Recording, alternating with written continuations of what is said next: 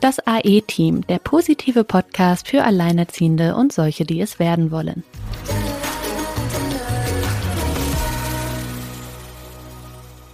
Hallo ihr Lieben, wir begrüßen euch zu einer neuen Folge von Das AE-Team, der positive Podcast für Alleinerziehende. Wir haben mal wieder einen Gast im, naja, ich würde mal sagen, fast virtuellen Studio, weil der Gast sitzt tatsächlich bei Sina heute zu Hause. Und äh, ja, wir drehen uns ja immer so um Themen rund um das Alleinerziehendsein. Diesmal sind wir etwas äh, weiter aus dem Orbit raus, bleiben aber beim Alleinerziehend-Thema, nämlich wie ist das eigentlich bei einer alleinerziehenden Mama oder einem alleinerziehenden Papa aufzuwachsen? Das ist ja eine Frage, die sich sehr viele Mütter und Väter stellen, wenn sie sozusagen noch diesem Schock verhaftet sind, ähm, ja, keine heile Familie oder kein klassisches Mama, Papa, Kind oder Papa, Mama, Kind Bild zu haben und da so ein bisschen dran knabbern und verzweifeln und Angst haben, dass das Kind, wie nennt man so schön, Klammer auf, bleibende Schäden, Klammer zu, behält. Also ich möchte euch an dieser Stelle schon einmal kurz beruhigen. Ich bin selbst bei einer alleinerziehenden Mama aufgewachsen. Allerdings hat es mich erst ein bisschen später erwischt. Ähm, ich habe aber eine zehn Jahre jüngere Schwester, die war da noch relativ jung. Und ähm, ja, genau um dieses Thema möchten wir uns heute drehen und wenden. Ähm, ja, äh, da leite ich jetzt mal an Sina über, weil diesmal kam der Kontakt über Sina. Ja, hallo auch von mir. Ähm, ja, ich freue mich auch, dass wir heute mal, dass, dass ich heute auch das erste Mal jemanden wirklich in meinem eigenen ähm, Podcast-Studio hier sitzen habe. Heute haben wir Monique da. Monique und ich kennen uns über die Kita. Unsere Kinder gehen nämlich zusammen in dieselbe Kita und dann haben wir uns eigentlich schon immer ganz oft und äh, nett auf dem Spielplatz unterhalten. Und ähm, dann vor ein paar ja, Tagen, vielleicht zwei Wochen oder so, hat Monique sich geoutet als jemand, der mit einer alleinerziehenden Mama aufgewachsen ist. Und ja, fand ich direkt natürlich auch super spannend, weil klar, wir sprechen immer natürlich aus unserer Perspektive, aus der Perspektive, wie es ist, wenn man dann als Alleinerziehende sich um ein Kind kümmern muss.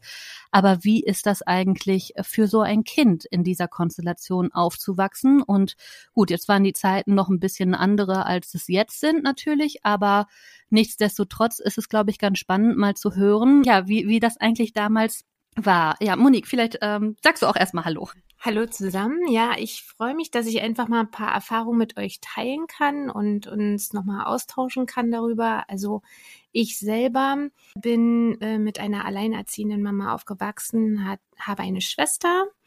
Die Trennung ist ähm, passiert, als ich vier war und meine Schwester war sieben. Und ähm, ja, wie das halt für auch Kinder, könnt ihr euch alle vorstellen, äh, war es natürlich ähm, sehr schwierig. Ich habe selber wenig Erinnerungen an den Streit meiner Eltern. Aber ich kann mich noch an den Flur erinnern, der voller Bücher war, als mein Vater ausgezogen ist. Und das ist auch das Einzige, was ich an Erinnerungen habe. Und jetzt kommt noch so ein extremer Fall noch dazu. Also die Trennung ist so vollzogen, dass mein Vater sich acht Jahre lang nicht bei uns gemeldet hat. Ja, das ist krass. Also da kam plötzlich eine Trennung und ihr Kinder wart eigentlich gar nicht darauf vorbereitet, sondern das kam ganz, ganz plötzlich. Also ihr wurdet vor vollendete Tatsachen gestellt, nicht einbezogen, Papa auf einmal weg und man hört irgendwie jahrelang nichts. Und wie war das dann in der Situation? Oder du hast dich bestimmt auch mit deiner Schwester mal drüber unterhalten, oder? Wie das, wie das damals war? Habt ihr Kontakt, ihr beide? Also äh, wir haben einen ganz guten Kontakt und wir sind auch, muss ich ehrlich sagen, auch noch dabei, das alles aufzuarbeiten. Es gibt aber auch ein kleines Happy End dabei. Also nach ähm, acht Jahren haben wir meine Mutter so doll genervt, dass wir ähm, doch mal unseren Vater kennenlernen wollen. Und dann hat sie den Kontakt wiederhergestellt.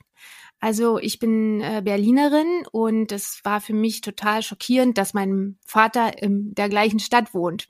Ich hatte als Kind immer das Gefühl, der ist sonst irgendwo. Da habe ich natürlich, ähm, da war ich dann so in der zweiten Klasse, glaube ich, und ich habe ihm einen Brief geschrieben. Und den Brief hat er aufgehoben. Den habe ich nach seinem Tod vor drei Jahren auch bekommen. Also wie gesagt, ähm, jetzt sind meine Kinder, äh, meine Tochter ist vier und mein Sohn ist sieben. Und jetzt ist meine Tochter genau in dem gleichen Alter und deswegen wahrscheinlich beschäftigt mich das auch. Ich möchte euch vielleicht aber trotzdem noch Mut geben und einfach sagen, ich hatte eine tolle Kindheit. Also wir waren ein Dreiergespann, meine Mutter, meine Schwester und ich. Und das war, ich kann mich nicht erinnern, dass ich ähm, mir was gefehlt hat, weil ich es ja auch nicht kannte. Deswegen kann man aber auch viele Sachen, sieht man einfach im Nachhinein nochmal anders. Also ich habe jetzt zum Beispiel, würde ich, würde ich euch zum Beispiel auf den Weg geben, dass wir sehr schnell Verantwortung übernommen haben. Wir haben auch, waren auch schnell selbstständig, weil meine Mutter einfach keine Zeit für gewisse Sachen hatte. Und äh, wie Sina schon gesagt hat, die Zeit war damals auch anders. Also meine Mutter war alleinerziehend in, in äh, Ostberlin und ähm, die Kitas hatten bis 17.30 Uhr auf. Und meine Mutter äh, hat uns dann abgeholt, Essen gemacht, Abendbrot gemacht und dann war der Tag für uns gegessen. Das war unser Alltag. Aber wie gesagt, ich kann mich jetzt nicht erinnern, dass ich ein trauriges Mädchen bin und ich bin auch heute keine traurige Person. Und deswegen möchte ich euch einfach Mut machen, dass wenn ihr die Arbeit und das Familienleben nicht einfach so übereinander kriegt, das, das passiert übrigens auch nicht alleinerziehenden Eltern, ähm, dieses schlechte Gewissen, was man manchmal hat, einfach mal abzulegen, weil ähm, das ist okay. Also für mich als Kind ist das im Nachhinein auch alles okay. Ja, also ich werf meiner Mutter jetzt nicht vor, oh Gott, du hast jetzt nicht tausend Stunden mit mir gespielt und wir konnten, wir sind sehr viel in den Tierpark gegangen, das fand ich damals als Kind ganz toll. Es ist äh, im Nachhinein überhaupt kein Vorwurf da. Es sind einfach auch andere Zeiten gewesen und mit dem Alter, das kann ich euch vielleicht auch noch an die Hand geben für ein Kind, was mit alleinerziehenden Eltern aufgewachsen ist. Das ist so ein Prozess, ja, das dauert natürlich, aber jetzt, wo ich eigen, eigene Mutter bin, merke ich eben, dass es einfach okay ist, man kriegt das alles nicht so gebacken, wie man es gerne hätte. Du hast jetzt gerade so schön erzählt, dass es dir, also dass, dass man als Kind sich da vielleicht gar nicht so große Gedanken drüber macht. Ich hatte jetzt ja genau den anderen Fall. Also ich war ja schon, ich glaube, 15 oder 16, als dann endgültig die Trennung ausgesprochen war und wir dann auch ausgezogen sind. Ich habe ja noch eine ältere Schwester, die war dann schon ja fast erwachsen, 17, 16, 17 rum. Vielleicht war ich auch 14, 15. Ich erinnere mich nicht mehr ganz genau an diesen einen ähm, Moment, weil bei uns war das halt echt ein langer, schleichender Prozess.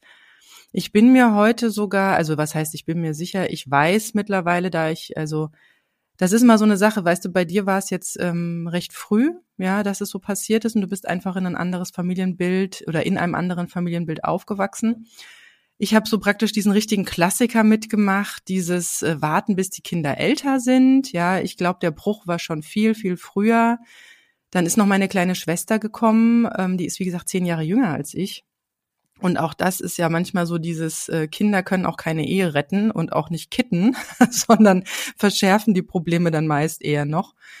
Also ich kann mich zum Beispiel, wenn ich zurückblicke auf meine Kindheit, die war nicht so schön. Obwohl wir dieses klassische Familienbild hatten. Also Mama, Papa oder Papa, Mama, zwei Kinder und dann kam da noch ein drittes und ähm, bei uns gab es sehr viel, also so Reibereien. Das ist ja das, wenn zwei sich wirklich nicht mehr quietsche sind als Eltern, dass die dann ja immer so unterschwellig oder dann auch über die Kinder Macht äh, ausüben oder gewisse Konstellation von wegen so, hey, wenn du heute Abend dafür bist, dass wir den Film gucken und so. Also ich meine, gut, das gibt's in jeder Familie, aber so, es gab so, es waren immer so Machtverhältnisse, es ja, es waren unschöne Situationen dabei. Als ich kleiner war, kann ich mich noch erinnern, war es, war es schon irgendwie auch noch sehr, also kann ich mich jetzt nicht erinnern, dass es, also es hat sich mit der Zeit verschärft und vor allem hat sich halt mit der Geburt des dritten Kindes da sehr stark verschärft. Ähm, da bin ich dann auch so ein bisschen aus der ich war halt auch die jüngere Schwester. Ich bin dann in so eine Sandwich-Position reingerutscht zwischen einer älteren, die dann schwierig wurde, und einer jüngeren, die Arbeit gemacht hat. Und ähm, da ist ja dann immer so die Sache, ne, was, was ist besser, was ist schlechter? Also ich muss sagen, diese Konstellation habe ich als gar nicht schön ähm, erlebt. Und ähm, ich mache meinen Eltern da, naja gut, Vorwürfe würde ich jetzt nicht sagen, aber also es muss nicht sein. Also wenn sowas wirklich nicht mehr zum zu kitten ist und wenn das eigentlich, sage ich mal, ja, die, die Katze oder wer auch immer in den Brunnen gefallen ist, ja, äh, rate ich zum Beispiel dazu, also aus meiner eigenen Erfahrung als Kind, ähm, das nicht noch zu lange hinzuschleifen, weil das Problem ist wirklich, dass Kinder diese Art, wenn es sich gerade über Jahre hinzieht und die ja auch wirklich schon etwas älter sind, diese Art der, des Familienlebens ähm, für sich übernehmen. Und ich, das, was du jetzt gerade gesagt hast, dass, ähm, dass du jetzt noch, noch dabei bist, das Ganze aufzuarbeiten für dich, so geht's mir auch. Also so ging es mir die letzten Jahre auch ganz besonders, ähm, weil man da ganz viele Dinge übernommen hat, teilweise ungefragt und das halt über Jahre. Also das hat sich halt eingeschliffen. Und was du vorhin auch gesagt hast, was ich sehr spannend finde, dass du sagst, naja, du bist halt mit einem anderen Familienbild groß geworden. Und das sehe ich zum Beispiel jetzt bei meinen Kindern, die sind äh, also die Kleine war ja wirklich Baby, als die Trennung war und der Große war drei, wobei er ein Elefantengedächtnis hat, also erinnert sich noch sehr, sehr gut auch an die Zeit, als der Papa zu Hause war. Und meine Tochter zum Beispiel, die ist so ein unbeschwertes, fröhliches Kind, weil sie es auch einfach nicht anders kennt. Und deswegen vermisst sie da auch nicht besonders viel. Der Große weiß noch, wie es ein bisschen war mit Papa zu Hause, aber ähm, da merke ich dann auch immer wieder so eine aufkommende Traurigkeit und einen Gesprächsbedarf, was ich bei der Kleinen überhaupt nicht habe, weil es einfach nicht nicht drin ist. Wie ist das denn jetzt bei dir, wenn du jetzt so an deine Familie und Kinder denkst? Ähm, du hast ja gesagt, es kommt jetzt wahrscheinlich auch raus, weil die jetzt genau in dieser Konstellation sind. Hast du da jetzt auch manchmal noch Angst oder Angst, dass, dass es deinen Kindern jetzt auch passieren könnte? Oder ist das alles äh, eigentlich eher in der Vergangenheit angelagert? Mm, glücklicherweise habe ich den Mann meines Lebens gefunden. Also äh, wir sind seit 22 Jahren zusammen. Und das hat sich einfach ergeben. Ich hatte am Anfang gedacht, ich bin drei Monate mit ihm zusammen. Jetzt sind das 22 Jahre. Und das, ich habe nicht das Gefühl, ich habe auch gar keine Angst. Hm. Und ich, komischerweise empfinde ich das jetzt als wahr, als richtiges Glück, das zum äh, Erleben, was ich halt als Kind nicht konnte. Hm und ähm, meine Mutter und meine Oma zum Beispiel, die sind auch mega happy. Also die sind, also meine Mutter, für die ist das nochmal, äh, die ist beseelt davon, dass ich eine tolle Familie habe. Und äh, nichtsdestotrotz Wahrscheinlich ist auch, auch weil Arbeit. sie Angst hatte, dass da äh, ne, was abfärbt oder wie man das so schön sagt. Weil ich kenne tatsächlich viele Alleinerziehende, die selber schon im Alleinerziehenden, mit alleinerziehenden Elternteilen groß geworden sind ja, und man hat dann doch manchmal Angst, dass da ne, was kaputt gegangen ist beim Kind. Aber das, ähm, das geht andersrum übrigens auch. Also ich bin ja zum Beispiel aufgewachsen, ähm, ja, mit beiden Eltern, die sind auch immer noch zusammen, die äh, haben sich kennengelernt, da waren die 18, seitdem sind die zusammen. Also die ähm, sind schon viel, viel mehr Jahre zusammen, äh, als sie nicht zusammen waren, ja. Mhm. Und das ist ähm, ja im Prinzip so wie bei äh, Monique und bei dir und deinem Mann, ne? Also dass man viel mehr Zeit mit diesen Menschen schon verbracht hat, als überhaupt jemals ohne. Und ähm, es ist dann aber auch schwer, wenn du natürlich aus so einer Konstellation kommst und es eigentlich für dich immer völlig außer Frage stand, dass das so ist, wie es halt ist und so sein hat. Und so wird es für mich irgendwann auch sein und das wird die schönste Zeit meines Lebens, wenn ich dann die Kinder kriege, weil man unterbewusst dieses Familienbild, ja. was man selber erlebt hat, ja immer mitnimmt. Also ich habe zum Beispiel, stand für mich eigentlich nie außer Frage, dass das bei mir halt auch dann alles so in diesen, ja, sagen wir mal, geregelten Bahnen laufen wird. So, und dann, dann, dann ist das plötzlich nicht so. Und das ist zum Beispiel was, wo ich sagen muss, das war auch ganz schwer, da in dem Punkt dann die eigene Wertvorstellung gehen zu lassen und sich was anderes selber auch überhaupt erstmal zu erlauben, um sich bei der ganzen Sache überhaupt wohlfühlen zu können. Weil, ähm, ja, weil das natürlich prägt, ne, die eigene Kindheit. Und ich hatte da überhaupt nie irgendwelche Berührungspunkte mit anderen Familienkonstellationen. Und das war für mich auch erstmal total schwer, das gehen zu lassen. Also ich bin ja jetzt im Prinzip diejenige, die es anders lebt, nur eben in die andere Richtung, also konträr zu, zu dir, Monique. Ähm, ja, also es ist, glaube ich, in, äh, kann auch in die andere Richtung irgendwie interessant, äh, schwierig werden.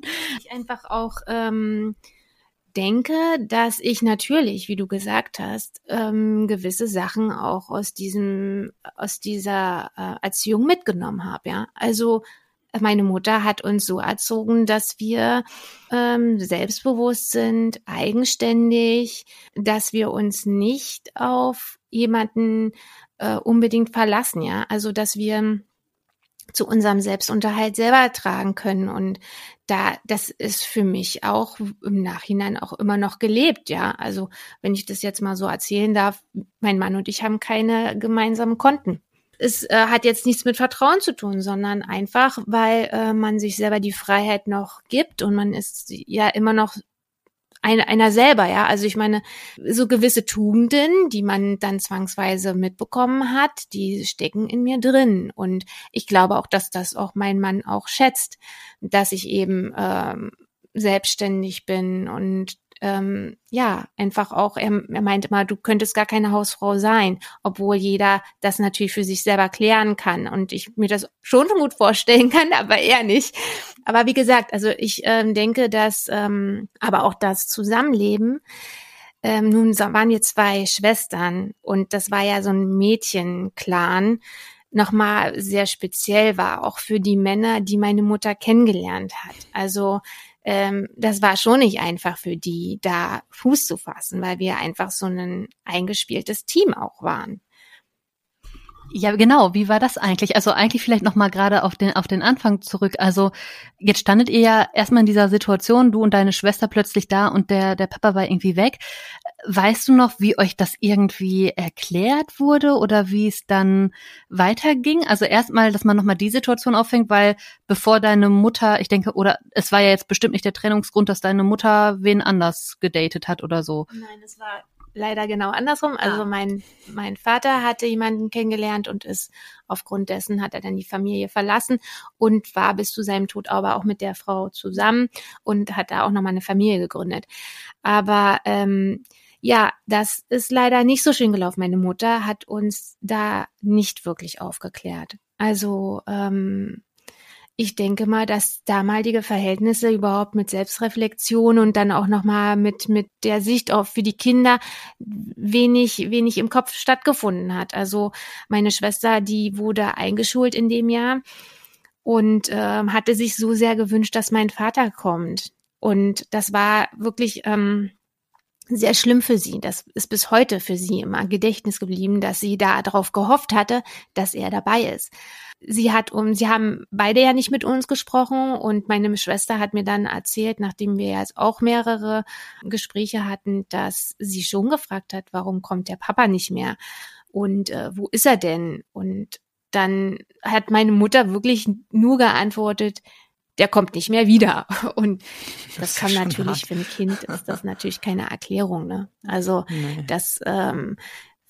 finde ich jetzt im Nachhinein natürlich und sie selber auch sie war einfach überfordert mit der Situation und ähm, sie musste selber als als Mutter und Frau erstmal mit sich selber klarkommen. Das kann ich auch voll verstehen, weil ähm, das bei uns war wirklich von Knall auf Fall. Die Bombe ist während eines Films äh, geplatzt. Die haben sich einen Film angeguckt und er hat gesagt, ja, also sie hat gesagt, ja, ähm, das ist ja komisch da. Also also zum Glück ist passiert uns sowas nicht. Und dann hat er gesagt, ja, doch, also ich habe eine Geliebte oh und oh ich werde mit der jetzt zusammenziehen.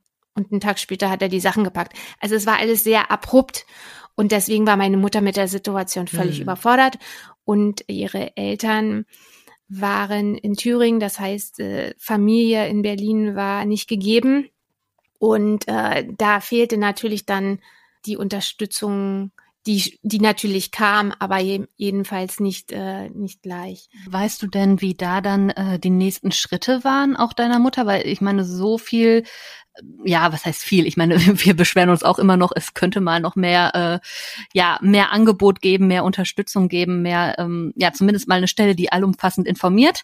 Deswegen machen wir ja auch diesen Podcast, weil wir das so ein bisschen sein wollen mit so einigen Themen, was einem dann zusteht und all diese Dinge. Und ähm, damals war das ja auch eher noch so ein ja, so ein Tabuthema, vielleicht auch eher noch so mit Anfeindung. Das hat man ja heute teilweise auch noch. Was hast du denn gemacht, dass er abgehauen ist und so?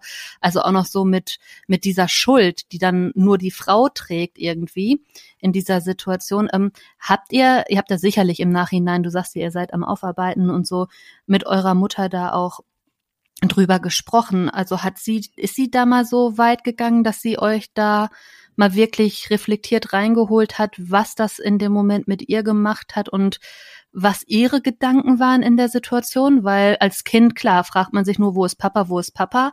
Und als Mutter fragt man sich, okay, ähm, wie ernähre ich jetzt die Kinder? Wie kriege ich die betreut?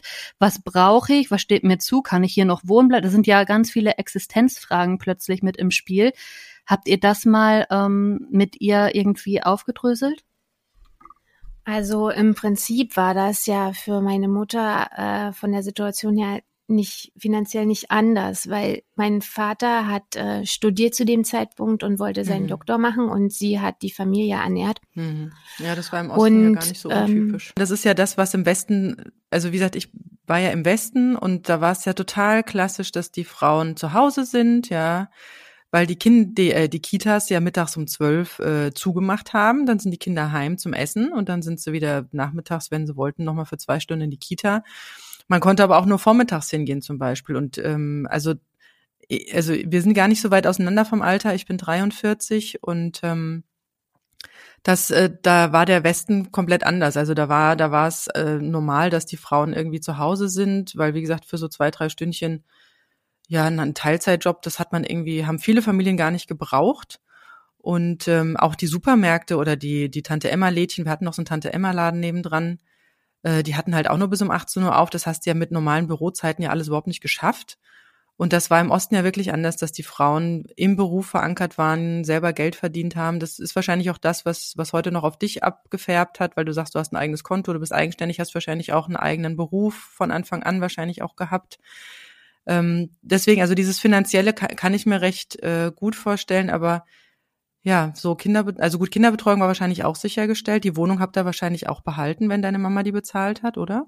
Genau, also er ist ja dann sofort ausgezogen und ähm, er hat aber auch immer Unterhalt bezahlt. Also da mhm. gab es kein kein Drama, wie ich wie ich äh, von anderen ähm, höre. Er hat, da gab es kein Wenn und Aber. Also er hat da immer bezahlt.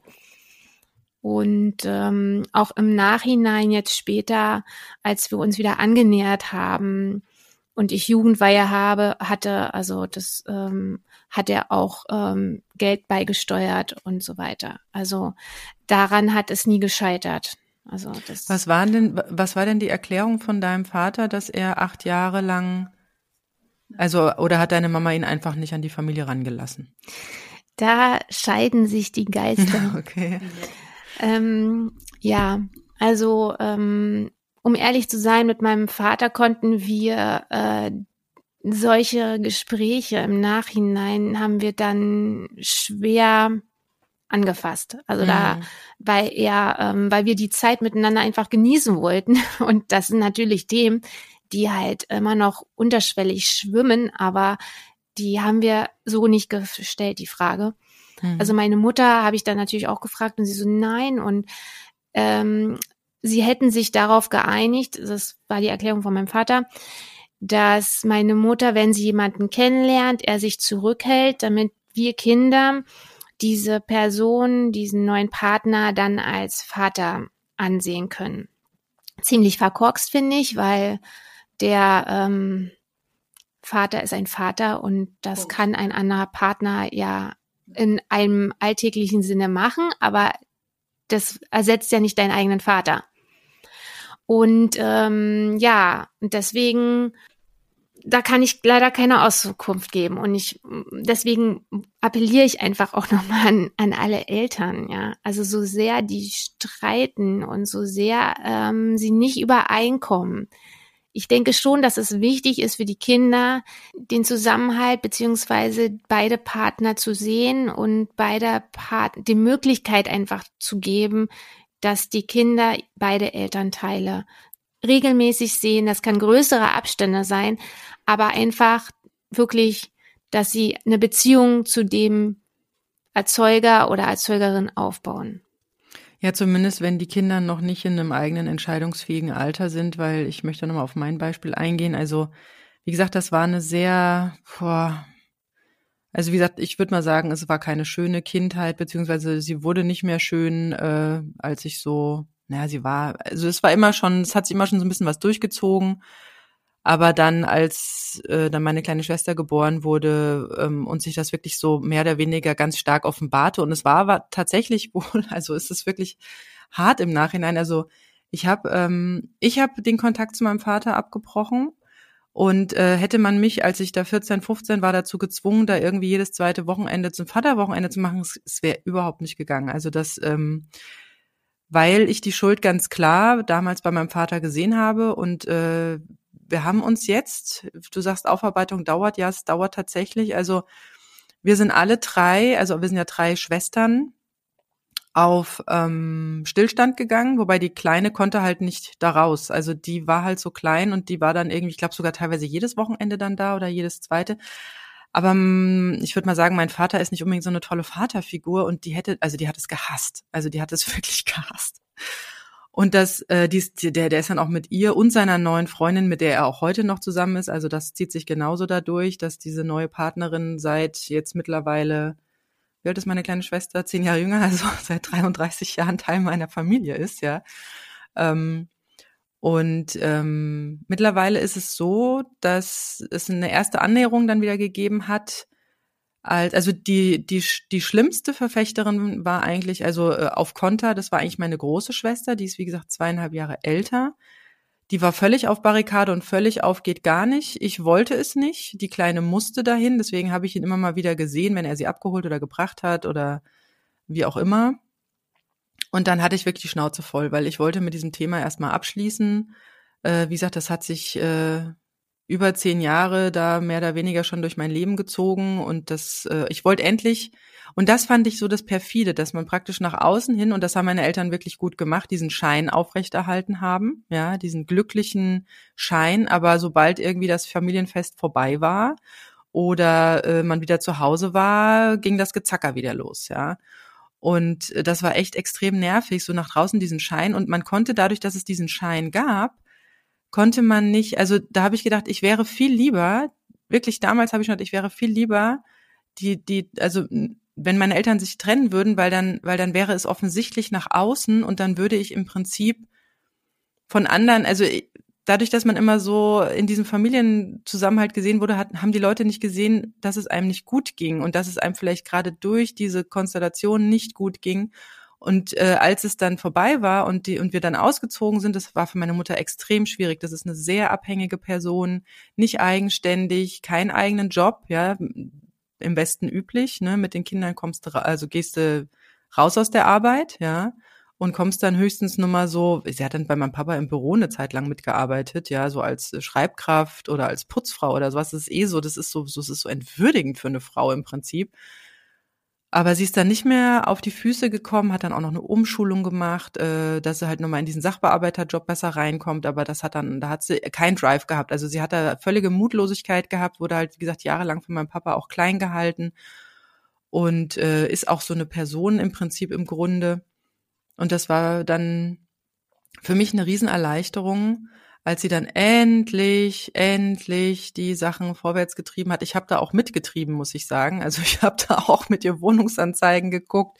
Ich bin mit ihr zu Pro Familia zur Beratung gegangen, dass sie sich eine Anwältin nimmt. Also ich hatte da echt die Faxen dicke. Die hätte das wahrscheinlich noch zehn Jahre länger getrieben. Und ich war extrem froh, als es vorbei war, als wir, als ich eine eigene, also als, als wir eine neue Wohnung gezogen sind, dass ich meine Ruhe hatte vor diesem elenden ja, dass ich meinen Papa auch erstmal nicht mehr sehen musste. Und wie gesagt, wir sind dann alle komplett auf Distanz gegangen. Wie gesagt, meine kleine Schwester konnte leider nicht. Wäre es wahrscheinlich auch ganz gerne. Und ähm, wie gesagt, das ist immer so eine Sache, was ist das für ein, also wie ist so die, also ich würde ich würd sowas nie pauschal treffen, sondern immer gucken, wie sind so die, da wie geht's den Kindern recht. mit so Geschichten, genau. Und ähm, ja, und es Weil, kam erst ähm, wieder eine Annäherung, ja. Weil ähm, im Nachhinein, ja, war ich ja auch, ähm, also als ich so 25 war, ähm, habe ich es dann endlich auch gecheckt. Also dann war ich auch dankbar, dass die sich getrennt haben. Also ich hatte dann meiner Mutter, meinem Vater dann nochmal gesagt, ich, ich mache euch keinen Vorwurf und ich bin eigentlich ganz gut, ganz happy damit, dass ihr da einen Cut macht, weil ich würde im Leben nie wollen, dass wenn man sich nicht mehr liebt und wenn es nicht mehr funktioniert, dass man nur zusammen bleibt wegen den Kindern. Hm. Und das ähm, habe ich ein bisschen später erst begriffen, aber das finde ich auch total wichtig. Also man, man ist ja noch also ich sehe das auch bei einer Bekannten von mir, die ist ähm, auch verzweifelt, auch von Mutter, äh, also die sind verheiratet, sie ist nicht glücklich, sie kommt aber aus den Verhältnissen auch von ähm, einer alleinerziehenden Mutter und sie traut sich nicht, diesen Schritt zu wagen, weil sie genau weiß, was das bedeutet. Und ähm, das ist halt sehr hart. Aber ich bin immer der Meinung, wenn es nicht mehr geht, dann so früh wie möglich, klar sollte man an der Beziehung arbeiten, ne? aber wenn man merkt, es geht nicht mehr und man ist einfach nicht mehr glücklich, dann ist man auch dem Kind gegenüber das auch schuldig, weil du selber kannst ja, du, das Kind kriegt das schon mit. Und deswegen kann ich dich voll verstehen. Und meine Mutter hatte dann mehrere Beziehungen und auch wenn die nicht verheiratet waren, waren die dann irgendwann auch, äh, wie du es beschrieben hast. Und ich bin damals, als ich ähm, 17 war, freiwillig ausgezogen, weil ich das auch nicht ausgehalten habe, dass die sich nur in der Wolle hatten. Also ich kann dich voll verstehen. Also das hatten wir auch, wo ich dann gesagt habe, so, ähm, nee, ich muss jetzt mein Abi irgendwie auf die Reihe kriegen und ich kann Lustig, das ging mir genauso. Ich bin auch mit 17 raus, um mein Abi zu wuppen. Genau. weil sich also meine, ich, weil sich meine kleine Schwester mit meiner Mutter immer so gezackert hat. Das war auch ganz schlimm.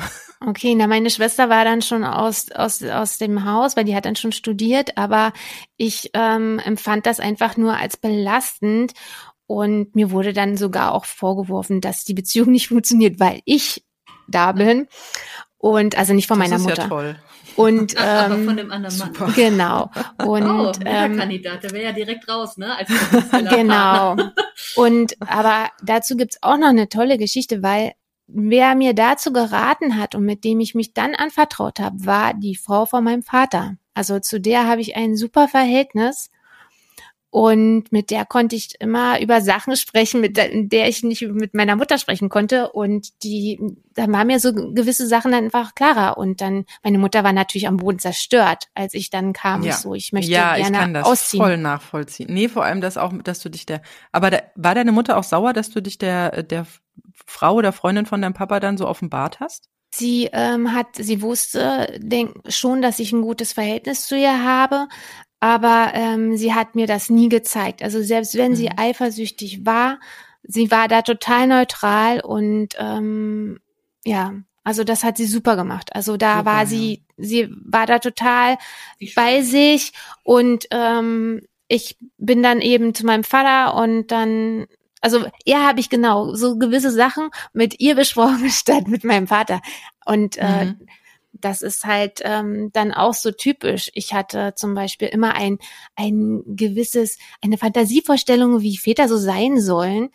Und weil ich es ja auch nicht kannte, und hab den total idealisiert, ja. Also mein Vater, der muss das und das und das und das.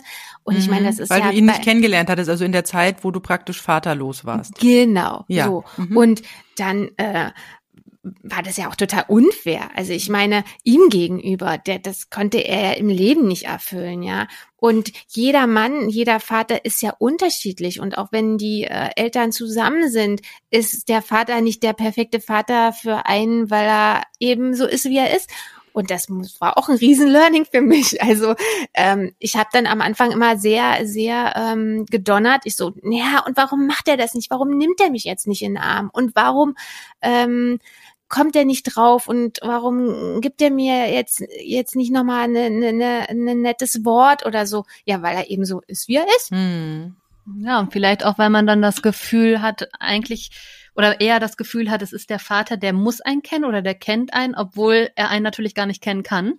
Ne? Aber es klingt so ein bisschen ich glaub, so. Glaube, Kinder sind da aber auch einfach ein bisschen äh, äh, hemmungsloser oder haben da halt nicht diese Schwelle wie jetzt jemand, der acht ja. Jahre sein Kind nicht gesehen hat und dann Richtig. Da fehlt ja ganz viel dazwischen. Das ist, wie war das denn, als ihr dann nach acht Jahren den, den Papa wieder gesehen habt? Ähm, also erstens mal, wie war das Wiedersehen? Und zweitens, fanden danach wieder regelmäßig Treffen statt? Wurde das dann irgendwie wieder gemacht oder kamen dann wieder Lücken auf? Also ähm, das Wiedersehen war schon sehr eigenartig muss ich ehrlich sagen, aber schön, also schön eigenartig.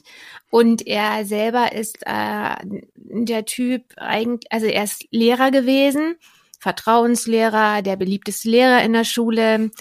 Und ähm, ja, also, aber zu seinen eigenen Kindern war es fiel es ihm sehr schwierig, Gefühle zu zeigen, beziehungsweise hat das natürlich auch gerne überspielt mit so einer lockeren Art, ja.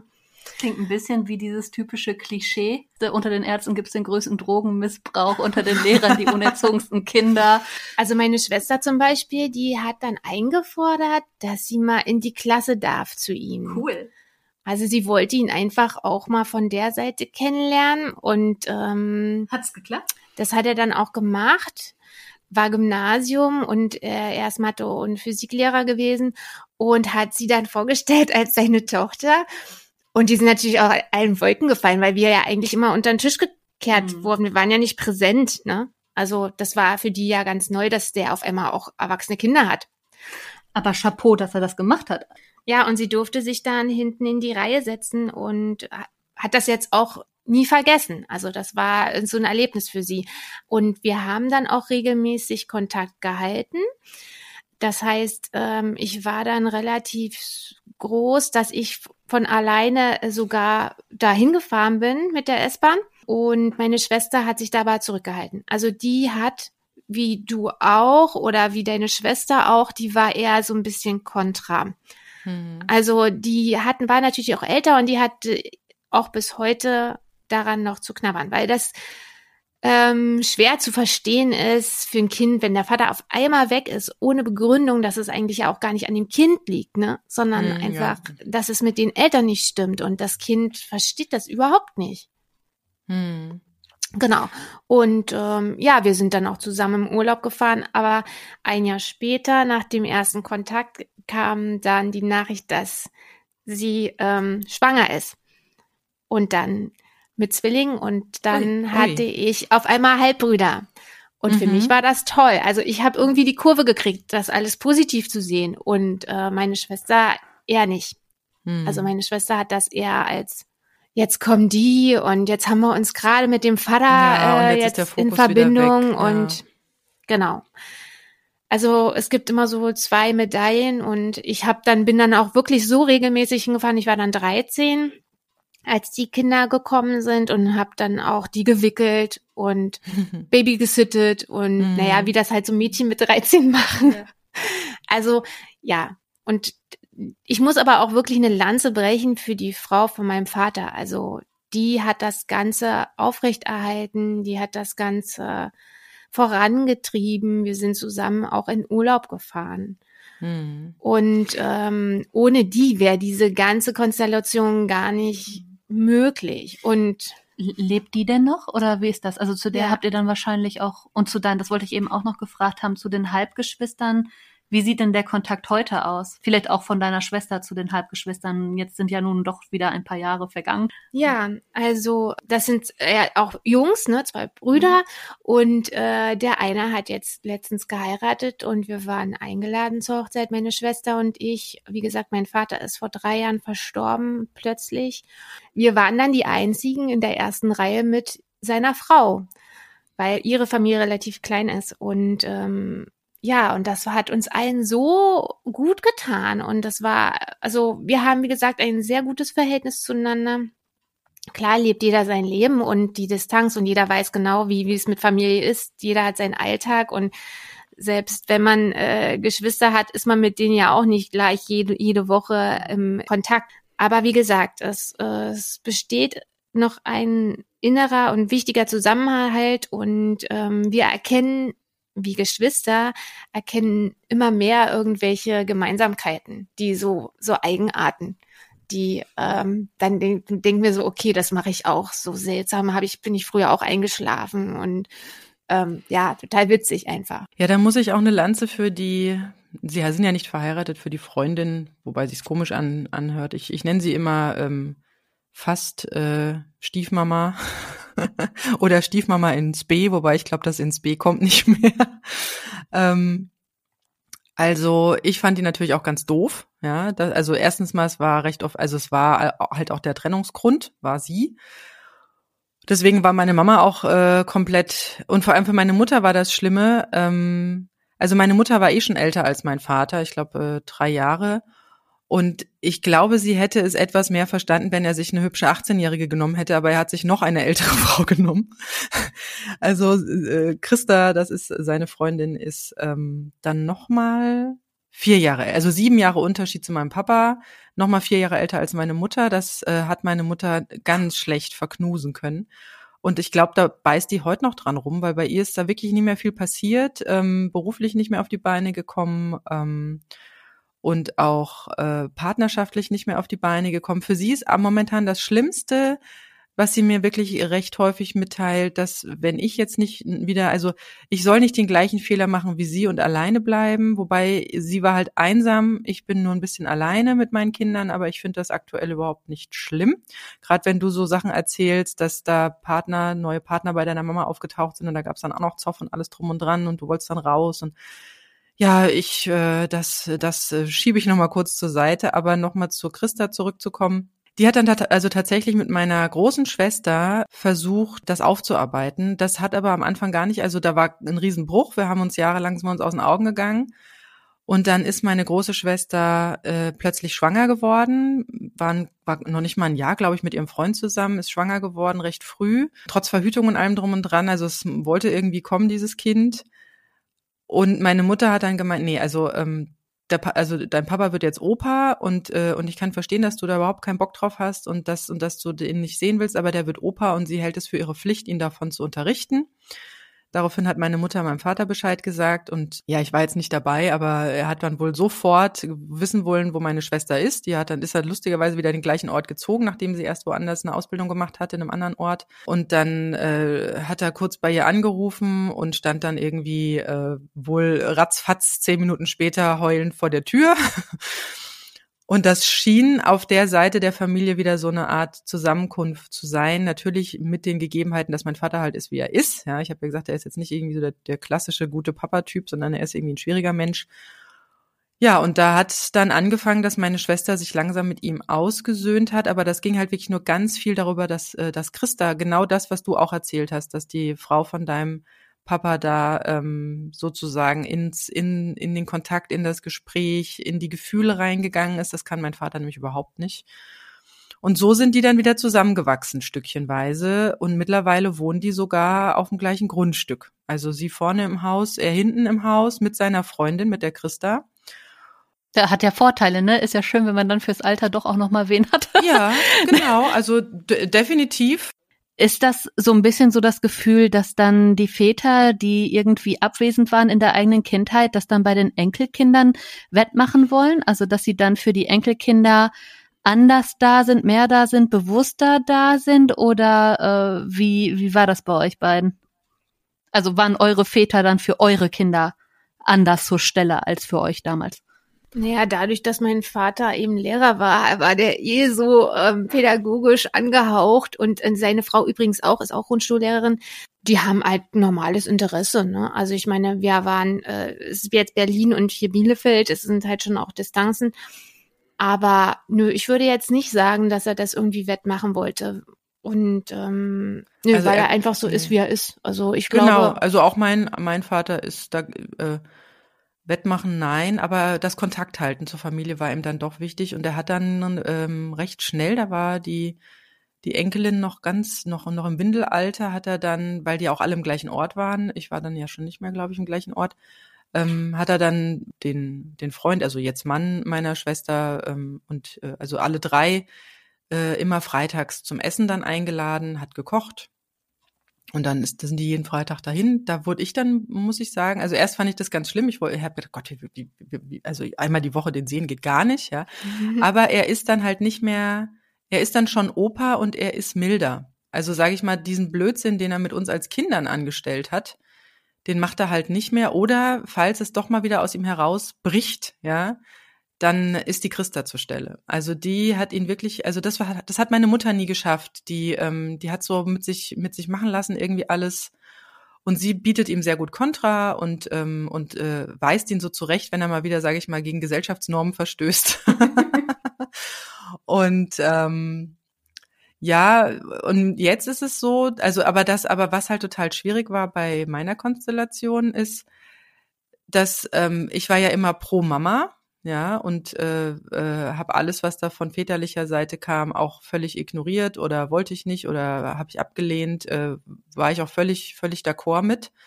Aber ich war im Prinzip schon fast eine Mama für meine Mama, weil ich halt sehr viel ihr Hilfestellung leisten musste oder ihr Mut zu sprechen musste oder sie anregen musste, dann doch nochmal, was weiß ich, was zu wagen.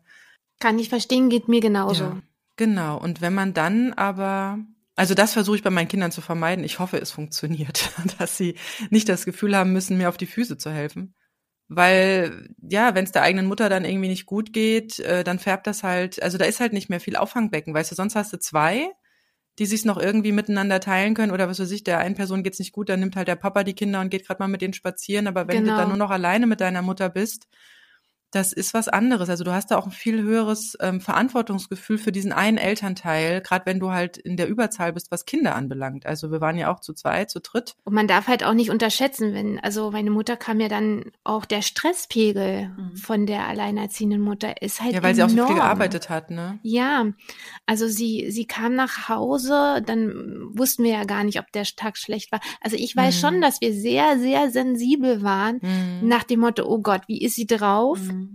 Also unvorhersehbar auch für euch. Ja, aber ich meine, sie, sie, war, sie, sie hat wirklich alles Menschenmögliche gemacht, aber wir waren dann schon bestrebt, ähm, den Ball flach zu halten. Ne? Ja. Also sind wir natürlich auch zwei, also wir sind ja auch Mädels, das ist mhm. nochmal, glaube ich, was anderes, aber man hat schon gespürt und man war dann sehr empathisch äh, der Mutter gegenüber, äh, wie ist sie drauf? Oder ach Mama, ich mach dir einen Kaffee oder so. Oder jetzt auch ähm, wenn man älter wird, ne, also auch mit den ähm, Partnern, man war da ähm, sehr wie du auch sagst, man ist dann auf einmal die Mutter der Mutter. Das wird sie wahrscheinlich gar nicht gerne hören wollen, aber wie oft wir meiner Mutter beim Umzug geholfen haben, weil die sich getrennt hat. Hm. Und dann habe ich deren Bude gestrichen und hm. sie konnte nicht ja, mehr. Ja. Und man war dann irgendwie auch, ähm, man war so nah dran. Also man konnte jetzt nicht sagen, okay, das ist jetzt ihr Business, sie ist eine erwachsene Frau, das muss die jetzt regeln, sondern man war ja so stark aneinander gekettet, dass man gesagt hat, okay, nee, also ich muss da jetzt helfen. Meine Schwester war da so ein bisschen distanzierter, weil die einfach ein anderer Typ ist. Aber ähm, ich denke schon, dass, äh, dass es ein ganz anderes Aufwachsen ist und dann eben auch miteinander zusammenschweißt man will halt auch, dass es, also das ist ja so dieses, ne, geht's der Mutter oder geht's den Eltern gut, geht's dem Kind gut. So. Und wenn da, also wie gesagt, sonst kann man sich ganz gut abwechseln. Ich kann mich auch erinnern, wie gesagt, dass halt dann der ein oder andere übernommen hat, dem, der, der mein Papa ist auch mit uns ins Schwimmbad gegangen, und meine Mama da irgendwie noch, was weiß ich, was machen konnte oder wenn es ihr nicht so gut ging, was auch immer. Und ähm, und da bist du natürlich ganz dolle bestrebt, wenn, wenn das halt nur dieser, also du bist halt sehr fokussiert auf diesen einen Elternteil, dass du mit dazu beiträgst, dass es diesem einen Elternteil gut geht. Also ich hatte ja auch eine kleinere Schwester und dann, ach, bin ich mit der auch mal spazieren gegangen oder äh, was weiß ich, habe da geholfen, wenn Kindergeburtstag war, weil man ja dann doch die große Tochter war. Ja, das, das kann ich voll unterschreiben. Also meine Mutter hatte dann irgendwann später nochmal einen Bandscheibenvorfall und äh, wohnte aber in einer Wohnung, wo sie ganz viel Treppen hoch muss. Dann hat sie in der Zeit halt bei meiner Schwester über also gewohnt. Aber bei meiner Mutter ist das so, die, also im Prinzip will sie es nicht. Ja, es fühlt sich für sie irgendwie auch irgendwie nicht stimmig an. Sie hätte da lieber einen Partner an ihrer Seite, der ihr da hilft, aber das hat sie irgendwie nicht hingekriegt. Und andererseits äh, ist sie aber so hilflos, dass man ihr wirklich helfen muss. Und das muss ich jetzt sagen, nochmal so zum, wie sich bei uns gedreht hat.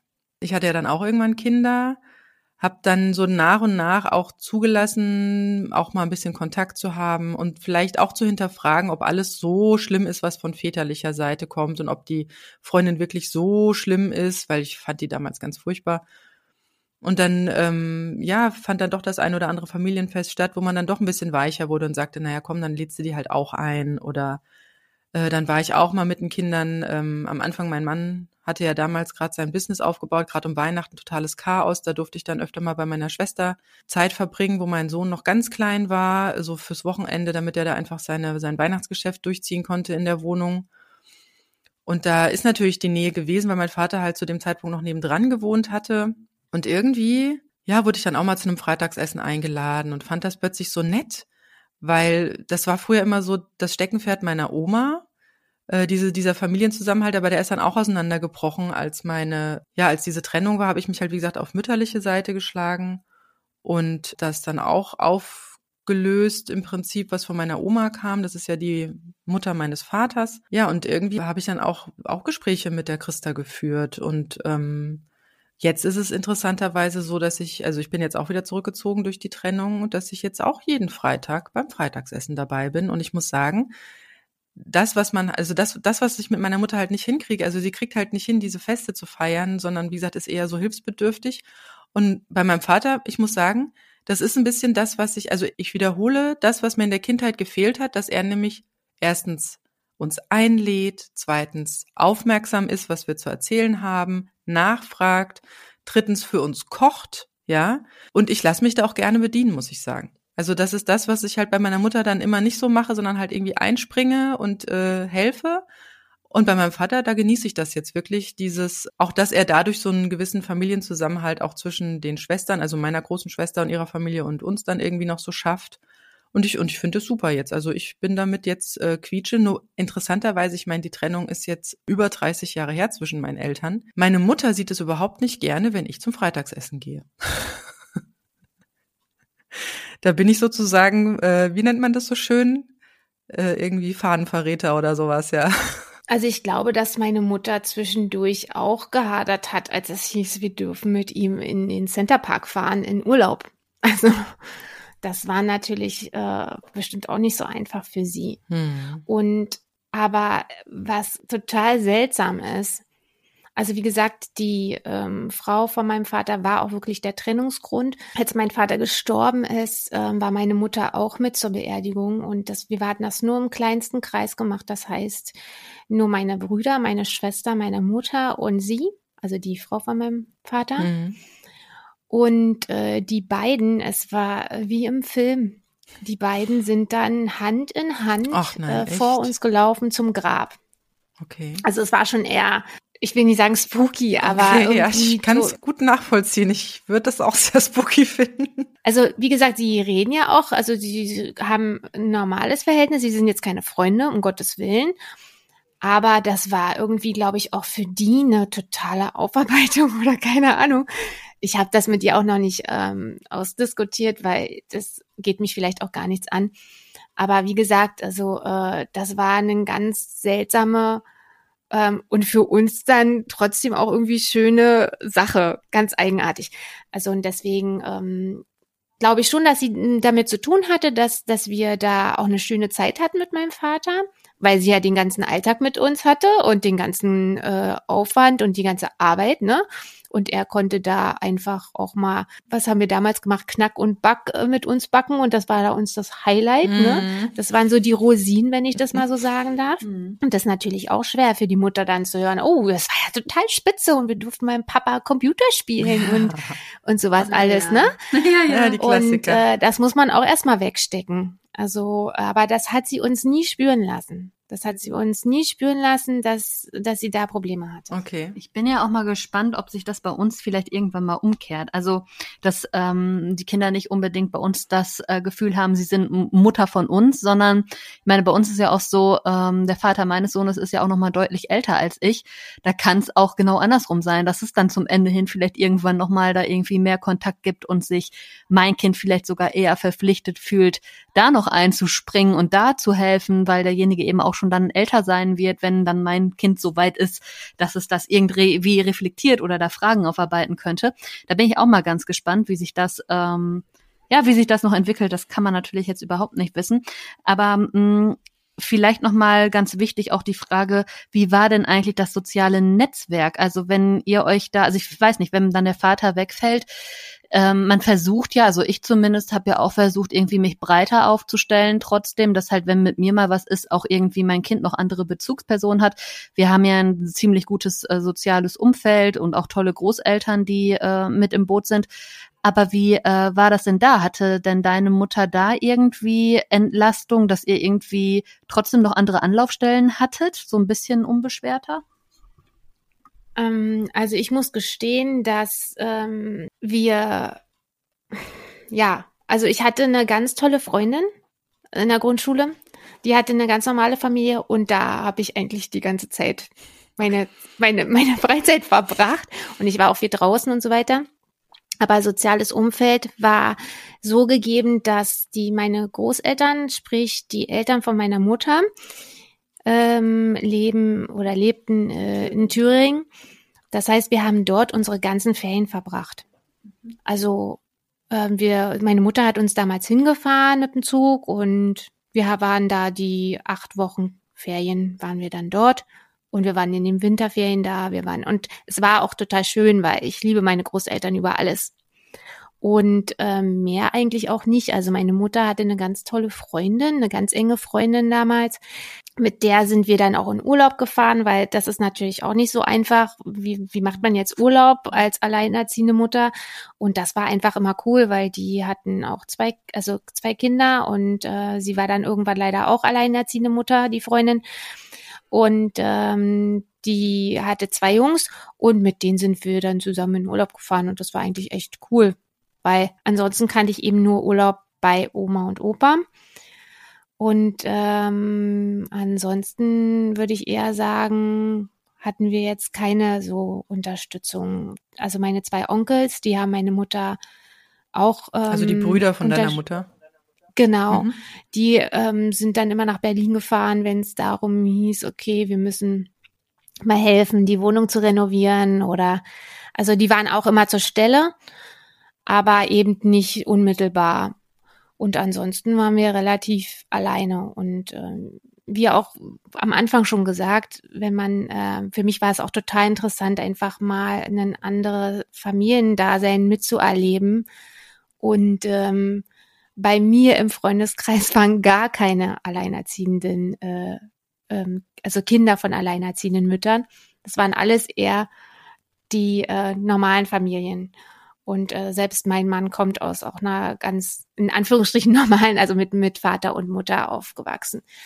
Und äh, ja, das, das war für mich irgendwie ähm, auch eine tolle Erfahrung. Und da, aber wie gesagt, ich war viel alleine unterwegs und das war damals auch eben eine andere Zeit, glaube ich. Also da, weil wie gesagt, meine Mutter sehr viel arbeiten musste und hat sich übrigens auch also sie hat ihr Studium abgebrochen wegen uns, war äh, wollte Dolmetscherin werden und musste sich auch, äh, Silke wie deine Mutter, nochmal neu orientieren, hat dann eine Kellnerausbildung gemacht und ist dann von der Kellnerausbildung irgendwann, also auch im Beruf gewesen und hat dann auch äh, Arzthelferin nochmal gelernt und hat dann nochmal Zusatzqualifikation gemacht und ist dieses Jahr jetzt im November in Rente gegangen.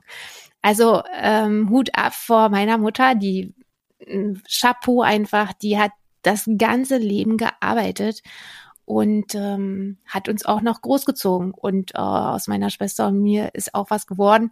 Und ähm, ja, ich bin einfach, einfach glücklich, dass es ihr gelungen ist, und das war auch nicht einfach, äh, da immer für sich zu sorgen und uns auch auf den Weg zu geben, dass man selbst verantwortlich ist für sein Leben. Was hast du denn so abschließend ähm, vielleicht noch für ein Gefühl? Hat deine Mutter ähm, sehr mit dem, sage ich mal, Schicksal gehadert, dass diese Familie so auseinandergebrochen ist, oder hat sie auch ihren Frieden damit gefunden? Also das traue ich mich ehrlich gesagt gar nicht zu fragen. Was ist so dein Gefühl dabei? Mein Gefühl dabei ist, zwischendurch einfach hat es schon rausblitzen lassen, dass sie mit ihm nicht klargekommen wäre auf Dauer. Hm. Sie sind doch verschieden und das muss man dann einfach auch sagen, dass es doch der richtige Schritt war. Hm. Der, wie es gemacht wurde, das, ja, war, das war eben falsch. Doof. Ja, so definitiv. Genau. genau. Aber ich glaube nicht, dass sie damit hadert, auf keinen hm. Fall. Und ich glaube auch, dass sie diese man darf auch nicht vergessen, sie konnte ja dann auch machen, was sie wollte. Ne? Sie musste ja mit niemanden irgendwie in die Diskussion gehen, warum mache ich das jetzt und mhm. das. Sie war ja ihr eigener Chef und das war, ist, glaube ich, für sie auch irgendwie dann auch wichtig gewesen, ja. Also deswegen hatten es die Männer dann irgendwann auch schwer mit mhm. ihr. Dass äh, man dass auf einmal geschafft hat. Ja, und dass man auch stark war, aber man will natürlich auch einen Partner. Also das äh, ist ihr immer wichtig gewesen. Also sie war solange ich denken kann, glaube ich, nicht lange alleine. Also sie brauchte schon immer irgendjemanden, aber sie war in der Beziehung immer der, der starke Part. Mhm. Also, und im, im Nachhinein, also was ich sie letztens gefragt habe, ist, Mama, jetzt würdest du, hättest du gern weniger gearbeitet und mehr Zeit mit uns verbracht? weil ich damit ja als, als ich arbeite auch äh, Vollzeit und habe dann auch lange überlegt, ob das das Richtige ist, weil ich es eben auch nicht anders kenne. Ich kenne das jetzt nicht auf Teilzeit. Mhm. So. Und äh, sie meinte dann so, ja, also hätte sie die Chance gehabt, ähm, hätte sie ähm, weniger gearbeitet. Und das, was ich richtig interessant an der Sache fand, sie meinte so, nicht nur wegen der Zeit mit euch, auch die Zeit für mich. Mhm. Also sie hat auch dann gemeint, ähm, dadurch, dass sie immer nur in diesem Hamsterrad war, war sie einfach auch in so einem permanenten Stresslevel. Und das ähm, ist natürlich auf die Kinder übergesprungen. Ja, das und tut nicht gut. Genau. Und sie hat gemeint, also Monique, wenn du kannst und die, die Züge etwas locker lassen kannst finanziell, dann mach das für dich, weil du wirst ruhiger und dann hast du auch mehr Power für deine Kinder. Und äh, ja, das, das wäre eigentlich so mein Abschlusswort, zu sehen, mhm. wo auch die Grenzen einer, einem selber sind, ja, und auch immer zu schauen, habe ich da noch die Energie oder fahre ich einfach noch mal ein bisschen runter, wenn es eben finanziell geht. Ja, im Prinzip genau das, was wir äh, mit Isolde schon mal besprochen haben. 60 ist das neue 100. Ja, äh, Monique, vielen Dank, dass du heute da warst und uns da mal so ein paar Einblicke gegeben hast. Das ist ähm, natürlich für uns auch total wertvoll, weil klar, man doktert immer so an der eigenen Welt rum. Wie optimiere ich das jetzt? Schwebt irgendwie als Mutter so ein bisschen über den Dingen. Dabei ja, stehen die Kinder auf selber Stufe. Auch da passieren Dinge auf der Ebene. Und das fand ich, also ich persönlich fand es sehr spannend und äh, es regt auf jeden Fall auch nochmal so zum Nachdenken an, ähm, ja, inwiefern man selbst vielleicht doch den einen oder anderen Punkt noch hat, wo man sagt, okay, da könnte man noch irgendwie das Augenmerk drauf legen, so fürs eigene Kind. Ähm, alles in allem, glaube ich, läuft es bei uns ganz gut soweit. Ähm, gut, ich habe jetzt auch die Problematik nicht, dass ich ein Kind habe, das den Vater vermisst, weil ich ja schon in der Schwangerschaft alleine war. Das macht die Sache einfacher. Silke, du hast ja den Vergleich mhm, einmal mm, genau. zu deinem Sohn, der es vermisst und die Tochter, die eben da auch unbeschwerter ist. Probleme mit hat. ja, genau. Also ähm, da habe ich vielleicht noch Glück in der Situation. Aber wenn ich da jetzt noch mal kurz einhaken kann, auch wenn, auch wenn die Kinder es offensichtlich nicht vermissen, die werden das bei anderen Familien hm. ja sehen. Hm. Und dann werden die sich fragen, öh, und warum ist das bei mir nicht so? Ja, das kommt bei uns tatsächlich auch schon so manchmal durch. Also manchmal so mehr und mehr kommt mal so eine Frage und ähm, auch ich frage dann aber auch öfter, ja, ähm, möchtest du da anrufen? Nö, okay, ja genau. Also das, Antwort das ist. überlasse ich meiner, meiner, also mein, also bei uns findet der Umgang ja nur einmal im Monat statt. Das ist natürlich recht wenig. Ähm, ans ansonsten können Sie immer anrufen, wenn Sie das Bedürfnis haben, wir müssen mit Papa telefonieren. Das ist dann auch gleich mit, immer mit Video. Das heißt, Sie sehen sich dann auch. Ähm, auch meine Tochter fragt. Ähm, deswegen mir ist es auch wichtig, dass einfach ich die Möglichkeit biete, dass der Kontakt besteht, weil ich glaube, nichts ist schlimmer, als wenn diese Chance weg ist. Also wie du gerade so sagst, ja. ähm, wenn diese Chance gar nicht gegeben ist, dann ist da so ein großes Fragezeichen und so ein Vakuum. Ja, aber wenn die Chance besteht, dann, dann entwickelt sich das auf eine ganz natürliche Art und Weise. Und ich bin einfach nur gespannt, wie es aussieht, wenn sie dann in der Pubertät sind, ob dann der Papa mehr gefragt ist oder weniger gefragt ist oder gar nicht mehr gefragt ist, so wie es bei mir der Fall war. Keine Ahnung, ja. da werden wir reinwachsen. Ja, genau. Ich bin da auch ganz gespannt, auch offen. Also ich halte da auch alles Mögliche auf, auch wenn ich so immer wieder meine kleinen Kämpfe hier zu kämpfen habe wegen irgendwelcher unfassbaren Begebenheiten oder Äußerungen oder Verhaltensweisen, aber das findet halt auf der Elternebene statt, das ist, oder auf Anwaltsebene statt, das ist dann auch egal, aber es sind für mich auch zwei völlig verschiedene Paar Schuhe. Also da komme ich mittlerweile, kann ich mich gut abgrenzen und ist mir das mittlerweile, geht mir das schon eher so ab. Das war auch eine lange Zeit lang ganz anders, weil man irgendwie die ganze Zeit versucht hat, nein, es muss Kontakt bestehen und irgendwie das so überbewertet wurde, auch durch mich. Also ich habe das sehr überbewertet und stelle halt fest, nee, also das kann sich, das wie alles ganz organisch wachsen, mhm. das ähm, wird das Kind einfordern. Ich bin die Letzte, die da irgendwie dann dagegen wettert oder so. Sobald das aufkommt, äh, hat sich dann der Vater da irgendwie mit zu beschäftigen. Ich stelle halt dann entsprechend den Kontakt her oder gehe dahin und wir stellen uns vor die Tür und dann muss halt dann eben der andere Part da irgendwie klarkommen, ist ja dann nicht mehr mein Job. Also mein Job ist halt nur die Möglichkeit irgendwie zu unterstützen, zu sagen, ja, wenn du das möchtest, kannst du das machen. Also ich bin da mittlerweile echt entspannter geworden. Ein Glück, geht mir besser damit. Und äh, dem Kind ist halt ne, nichts verbaut, sag ich mal. Monique, ich fand das total toll. Vielen Dank, dass du heute bei uns warst. Ähm, schöne Einblicke. Ja, an alle da draußen, teilt gerne eure Erfahrungen, ähm, versucht über eure eigenen Empfindsamkeiten da auch hinwegzuschauen und das auf, ein, auf eine andere Ebene zu stellen, wie sich das Ganze für die Kinder gestaltet. Ne? Also dieses, äh, ich bin jetzt aber sauer oder derjenige hat mich verletzt, jetzt sieht er die Kinder nicht mehr. Kinder als Druckmittel sind irgendwie immer, immer auch eine schlechte Nummer. Das war ja jetzt in diesem Fall auch zum Glück nicht der Fall, aber das hören wir ja auch ganz oft. Ähm, tauscht euch aus. Ihr findet uns unter das AE-Team auf Instagram, auf Facebook, natürlich auch auf unserer Website, dasaeteam.de. Von mir wäre es das erstmal. Vielen Dank, dass du da warst und bis zum nächsten Mal. Macht's gut. Tschüss. Tschüss. Tschüss. Das war das AE-Team, der positive Podcast für Alleinerziehende und solche, die es werden wollen, mit Sina Wollgramm und Silke Wildner.